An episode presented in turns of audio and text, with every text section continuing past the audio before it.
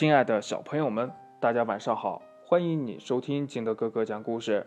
今天呢，金德哥哥给大家讲的故事叫《大船》。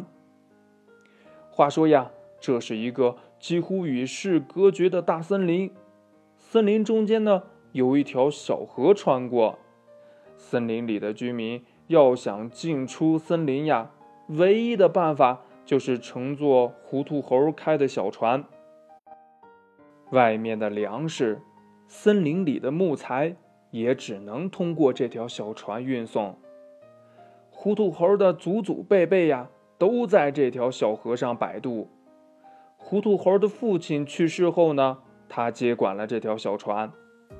糊涂猴的船呀，很小，一次最多只能载十个人，能运送的货物也很少。由于运载能力小，常常有人坐不到船，有的物品呢运不了。糊涂猴呀，也就常常听到顾客的抱怨声了。这抱怨的话听多了，糊涂猴的心里呢就有了想法。哎，我为什么不造一条大一点的船呢？这样的话，我就能多载一些人，多运一些货。多赚一些钱，等有了钱呢，我又能造更大的船，载更多的人，运更多的货，赚更多的钱。嘿嘿嘿，我真是太聪明了！糊涂猴呀，美滋滋的想着，好像真的已经赚到数不清的钱了。他迫不及待的跑到了船匠家里边，让船匠呀。造一条能载一百个人的大船。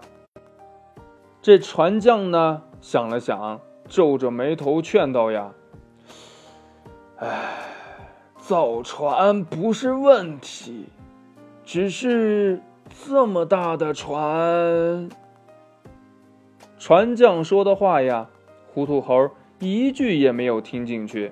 他不耐烦的问：“呐，你到底想不想赚钱呢？”如果你不造，我就请别人造好了。就这样呢，船匠接过了造船的活儿，他整整用了三个月的时间，终于造出了一艘糊涂猴想要的大船。而糊涂猴呢，所有的积蓄也花光了。大船下水的那天呀。糊涂猴兴奋地指挥大家把大船推到小河里，可是船才下水呀，糊涂猴就傻了眼。由于小河太小太浅，这大船呢根本就动不了。